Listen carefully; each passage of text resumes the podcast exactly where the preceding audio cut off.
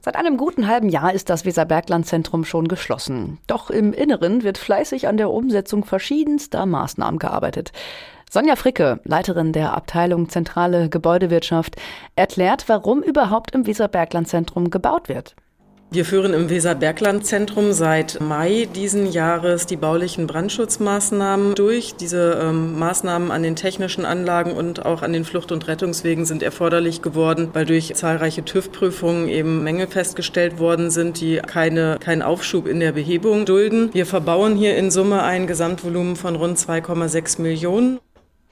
Es gab lange Zeit Diskussionen über einen möglichen Verkauf des Weserbergland-Zentrums, weshalb laut Beschlussvorlage für die Baumaßnahmen in den letzten Jahren nur die allernötigsten Maßnahmen zur weiteren Nutzung des Weserbergland-Zentrums durchgeführt, durchgeführt wurden und deshalb jetzt so viel Geld investiert werden muss.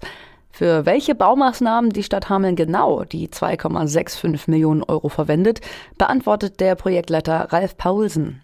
Wir haben überwiegend technische Anlagen, die erneuert werden müssen. Das sind zum Beispiel die Lüftungsanlagen mit den dazugehörigen Brandschutzklappen. Brandmeldeanlagen muss erweitert werden. Die Sicherheitsbeleuchtung muss erneuert werden oder auch ein Fluchtwegtunnel, der gebaut werden muss.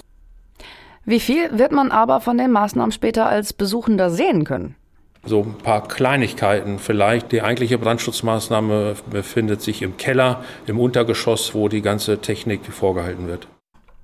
Weiter sagte uns die Stadt, dass keine optische Neugestaltung des Weserberglandzentrums geplant sei. Die Investition ist aber ein Bekenntnis zum Weserberglandzentrum. Und das äh, Zentrum wird auch gebraucht. In diesem Jahr findet mit Robin Hood wieder das, äh, der Musical Winter Hameln statt. Für die Proben und zur Vorbereitung auf die Voraufführung nutzt das Robin Hood Ensemble zum Teil das Weserberglandzentrum. Deshalb sagt Sonja Fricke, ja, es ist uns sehr wichtig, diese Veranstaltung äh, dahingehend zu unterstützen, dass wir hier auch mit der Baumaßnahme abschließen und im November die kompletten äh, Abnahmen durch den TÜV durchgeführt haben, sodass wir eine Betriebsbereitschaft für den Dezember diesen Jahres sicherstellen können. Um das Ziel dann auch zu erreichen, ist die Stadt aktuell sowohl zeitlich als auch finanziell ganz gut im Plan. Gehört haben Sie es hier bei Radio aktiv.